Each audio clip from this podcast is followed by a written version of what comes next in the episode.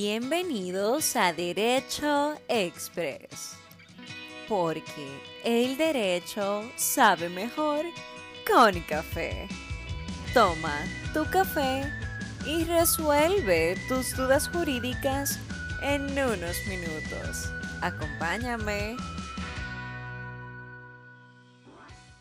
El episodio de esta semana está orientado a poner el punto sobre la I de ese debate que se suscitó en nuestras redes sociales vía Instagram en Derecho Expreso sobre la reciente promulgación de la ley de eutanasia en España. Acá pues ponderaremos los distintos argumentos, las implicaciones para la bioética de esta ley, las garantías y demás aspectos de la eutanasia con pleno respeto a la distinta pues ideología de cada oyente de este podcast y con plena objetividad. Así que sin más preámbulos, acompáñame con tu tacita de café y entremos en materia. En la última década, pues, hemos sido testigos de innumerables debates, películas, documentales que aluden a esta cuestión de la eutanasia, la eutanasia planteada como el derecho a morir dignamente, como el buen morir, por razones médicas, por compasión cuando una persona se encuentra en una enfermedad terminal sin punto de retorno, el primero en acuñar este término fue el filósofo Francis Bacon, y pues la eutanasia o bien el suicidio asistido genera diversas implicaciones, tanto desde el campo religioso, ético, jurídico, bioético, en la medicina. Y hay diversos eh, puntos de inflexión. Es un tema que es bastante polarizado desde las personas que se encuentran en contra por cuestiones filosóficas o religiosas y otros que se encuentran a favor. Es importante disgregar en cuáles tipologías de eutanasia existen. Está la eutanasia activa, en donde se le suministra al paciente una sustancia que adelanta la muerte. Y pues la eutanasia pasiva, en donde se deja de suministrar el tratamiento médico a ese paciente que se encuentra en estado terminal. Quizás suene sorprendente la cifra, pero en solo siete países la eutanasia es legal. El primero en aprobarla es Países Bajos, seguido de Bélgica, el cual se convirtió en el primer país en aprobar la eutanasia en menores de 12 años de edad posteriormente Luxemburgo, y pues tenemos un referente en Latinoamérica, Colombia. En 1997, la Corte Constitucional en Colombia declaró inconstitucional el delito de homicidio por piedad y eximió a los médicos de responsabilidad penal en ese sentido. Canadá se une a esos países, Nueva Zelanda y recientemente España el jueves y su historia tras ser el primer país de tradición católica en aprobar el acceso a los pacientes a la eutanasia y al suicidio asistido. En otros lugares del mundo, aunque la eutanasia directa o activa está prohibida, existen regulaciones que permiten otras formas de muerte compasiva como el suicidio asistido, en el que el personal de salud entrega los medicamentos para que el paciente los tome por sí mismos. Esta práctica es legal en países como Alemania, Suiza, el estado australiano de Victoria y en los estados estadounidenses de California, Colorado, Hawái, Maine, Nueva Jersey, Oregón, Vermont, Washington y también en el Distrito de Columbia. La eutanasia se plantea desde el ámbito jurídico legal de derechos humanos y pues también en debates filosóficos que ésta se desprende de esa autonomía del ser humano. Hay algunos filósofos que sostienen que hay que determinar si realmente el ser humano es un ser autónomo o si bien la persona se vislumbra como un ser relacional. Pero esas son otras implicaciones filosóficas en las cuales no entraremos en detalle en este episodio. El derecho a la vida como tal plantea ciertas disyuntivas por implicaciones éticas, religiosas, legales, a la luz de la eutanasia y del suicidio asistido, puesto que en un momento terminal se cuestiona si se está cuidando la vida o prolongando el letargo. El fundamento último del derecho a la vida frente a la eutanasia es el de la dignidad humana entendiéndose como vida digna aquella que proporciona al ser humano el goce de un gran cúmulo de capacidades para llevar a cabo sus fines en la vida. Está vinculado al reconocimiento jurídico de la dignidad y la autonomía de la persona humana. Entonces, ¿qué contempla, qué prevé la reciente ley promulgada en España sobre eutanasia?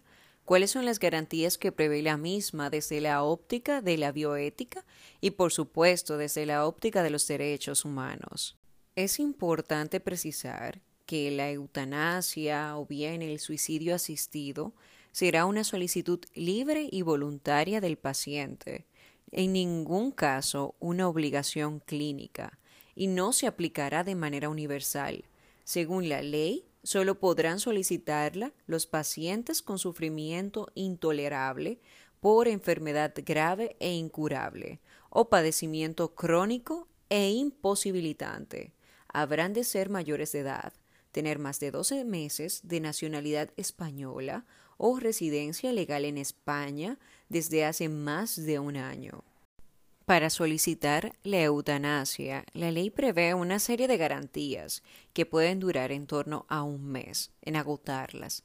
El paciente hace una primera solicitud y tiene que deliberar con su médico, quien tiene la obligación de informarle de las posibles terapias o cuidados paliativos, pues para mejorar su situación, para pues disminuir el dolor. Quince días después, el paciente reitera, realiza una segunda solicitud y termina la deliberación. Si quiere seguir adelante, en 24 horas debe comunicarlo y firmar un consentimiento informado. La ley obligará al médico en el plazo de 10 días a pedir una segunda opinión médica a un médico consultor que evaluará el caso del paciente. Y entonces, si el informe es favorable, se tramitará a la Comisión de Garantía y Evaluación de la Comunidad Autónoma correspondiente en un plazo de 11 días. Es un órgano que será de nueva creación, que estará integrado por médicos y juristas, y solo tras el visto bueno de esa comisión se podrá ayudar a morir al paciente, que podrá escoger si el fármaco es administrado por el personal médico o se lo toma él mismo.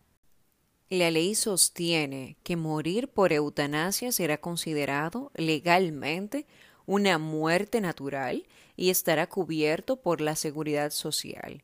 En cualquier momento del procedimiento, el paciente puede retractarse sobre su decisión y pues también se permitirá la objeción de conciencia del personal médico el cual tendrá que presentar esto por escrito. Los médicos directamente implicados pueden rechazar, ya sea por sus convicciones éticas, sus principios o lo que consideran, prestar la asistencia en tanto a la eutanasia o al suicidio asistido del paciente y se creará un registro de médicos objetores que será confidencial.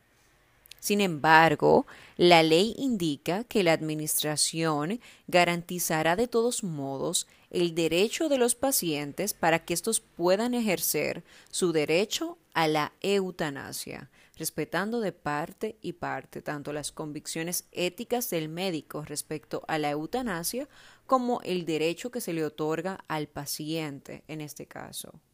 En la legislación vemos ese espíritu de pues lograr alcanzar un punto de equilibrio y quizá una compatibilidad entre la posición médica de cada médico en particular sobre sus convicciones bioéticas, filosóficas respecto a la eutanasia y al hecho de respetar y preservar la vida, con el derecho que le asiste en este caso a los pacientes a solicitar la muerte digna, la eutanasia o bien el suicidio asistido. por lo que en la ley se trató de mantener ese espíritu de que el paciente cuente con ese derecho de acceso a una muerte digna, pero habrá de manifestar su voluntad de manera libre, reiterada y expresa, y estar acompañado de un acceso a la información, de un asesoramiento médico respecto a los cuidados paliativos, acceso a los servicios sociales, a fin de que la decisión que se toma sea en plenas posesiones de capacidades de decisión y después esos otros tratamientos a los que puede acceder, así como mantener esa objeción de conciencia para aquel profesional sanitario que por sus convicciones filosóficas, bioéticas, pues no está acorde con aplicar o asistir al paciente en ese eh, suicidio asistido o en una eutanasia activa y pues que le permite entonces objetar y pues alejarse de ese proceso. Entonces tratar de encontrar ese punto de equilibrio, si bien sabemos que hay debate de eutanasia para largo, que en cada territorio en concreto pues tendrá que, que en algún momento darse este debate, pues se pone a la luz de debates religiosos, de debates sobre derechos humanos, de debates en cuestiones concretas en cada carta magna y también de una interpretación pues más laxa del derecho a la vida, de la autonomía, también de ese derecho a la dignidad humana. Entonces este es un nuevo punto de partida para aperturar y continuar con esos debates en cada región en donde se estén o se hayan suscitado. Y recuerda que una taza de café está llena de ideas. Hasta la próxima.